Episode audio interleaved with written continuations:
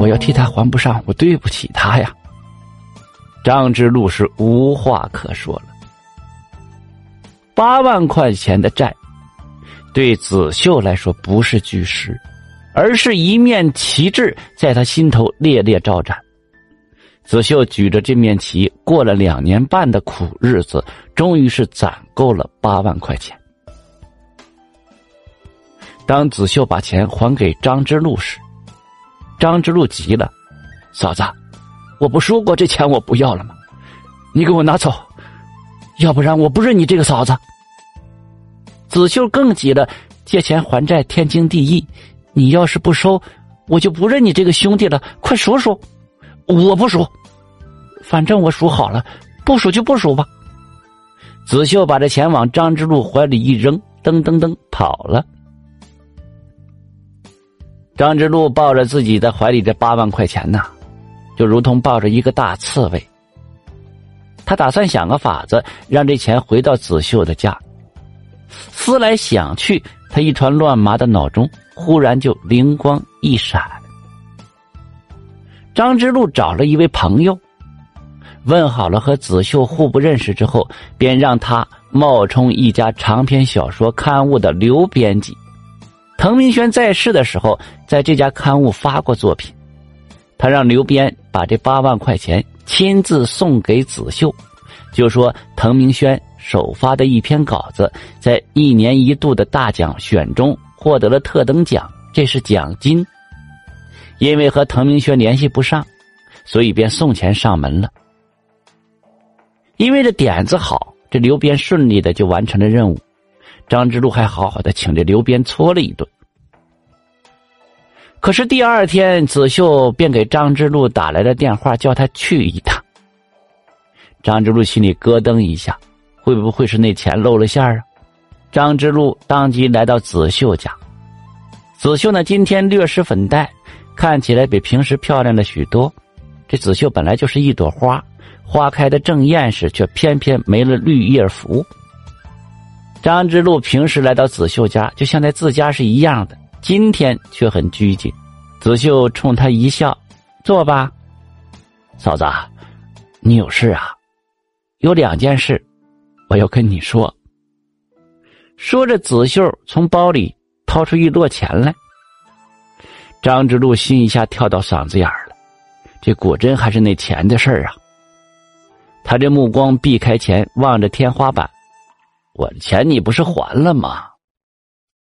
子秀瞪着张之路，还是还了，可是昨天又有人找人冒充刘编给送回来了。我现在就亮个实吧，这八万块名义上是你借给滕明轩的，其实这是滕明轩撒的谎，这是他的私房钱。他这个钱的活期存折啊，被我发现过。但是我知道滕明轩不是那种乱花钱的人，我便装作不知。当他说从你那儿借了钱，我便偷偷翻出他的存折，发现上面的钱空了，我便知道了真相。我呢怕伤了滕明轩的自尊，我才配合了你们。张之路听到这儿，那汗滋的一下子从额头就冒了出来，感觉到后背上爬满了蚂蚁。他抹了一下头，嫂子。这八万块钱，我我没有跟你说清楚，你你你不恨我吧，兄弟？我不但不会恨你，我还要谢谢你。俗话说，没有背账不上进呐。要不是这点账做我的精神支柱，也许我早就垮了。我要是背上一屁股债啊，这才从丧夫的悲痛里走出来。我不恨你，兄弟。张之路这才去看子秀，嫂子，我瞒你真相，也是想倚仗为你打气。不过我不明白，你知道真相，把账当做动力也就罢了，为什么还要正正其事的还这笔账呢？子秀不由得双颊潮红，低眉侧目了。那呀，我就跟你说这第二件事吧。明轩走的时候啊。说他走以后，我嫁给别人，他不放心；我不嫁人呢，他更不放心。他说：“你这人不错，让我嫁给你。”他临终后的最后请求，我哪能不答应啊？我当即便点了头。他说完这件事之后啊，本来是要交代这八万块的，可刚说了一个“八”字，就咽气了。生命啊，就连这么短短的十几秒的时间也不给他呀！说到这儿，子秀抹了眼角的泪了。张之路像被子弹打中了似的，一下子僵坐在了沙发上。子秀接着说：“我认了这份账的主要目的，就是想看看你这个人有多好。